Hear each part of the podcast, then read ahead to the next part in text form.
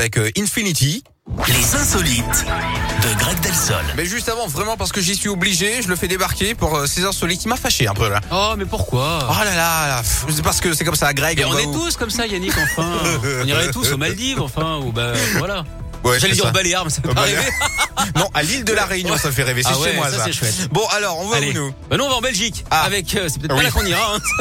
si on était millionnaire avec cette polémique Ouais. une employée de supermarché a été virée récemment pour un motif assez déroutant Ouais. elle qui travaillait depuis 19 ans dans cette enseigne a été licenciée pour vol alors qu'elle venait de manger un biscuit périmé dans le magasin on précise hein, qu'elle venait de faire un malaise et qu'elle était allée Oh dans les réserves pour tenter de reprendre des forces Ouais. elle avait également un certificat médical mais ça n'a pas suffi les syndicats évidemment sont furieux il faut dire qu'ils en connaissent un rayon hein, sur la loi alors un accord aurait été trouvé entre la salariée et la direction au sujet de ce gâteau. Le document fait sans doute moins de 1000 feuilles. hein.